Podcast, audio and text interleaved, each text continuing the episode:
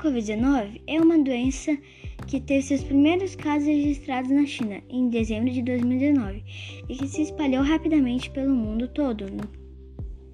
No Brasil, o primeiro caso foi registrado em 26 de fevereiro de 2020. Este é um vírus novo e ainda não foi descoberto uma vacina para ele.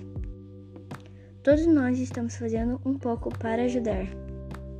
O que a maioria não sabe é que enquanto a população está ficando em casa, e os profissionais da saúde estão trabalhando intensamente para cuidar dos doentes.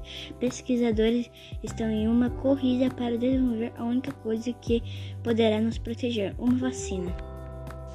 Apesar dessa pandemia já estar controlada em muitos países, enquanto não tivermos a vacina para imunizar a população, a pandemia poderá voltar.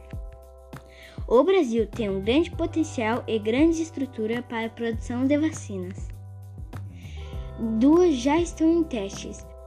A da Universidade de Oxford, em parceria com o laboratório AstraZeneca, e a da chinesa Sinovac.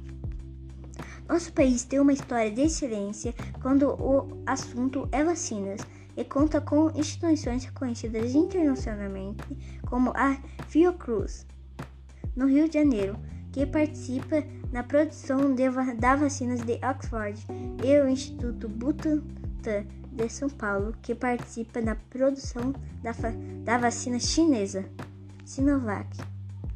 As duas vacinas já estão na fase 3 dos ensaios clínicos com resultados altamente positivos, e já se ouve falar que as vacinações poderiam ter início no primeiro semestre de 2021.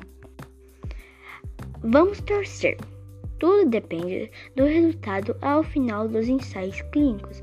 E se isso acontecer, o Brasil, que tem uma grande tradição e a estrutura para fabricação de vacinas, já está preparado para uma grande campanha de imunização.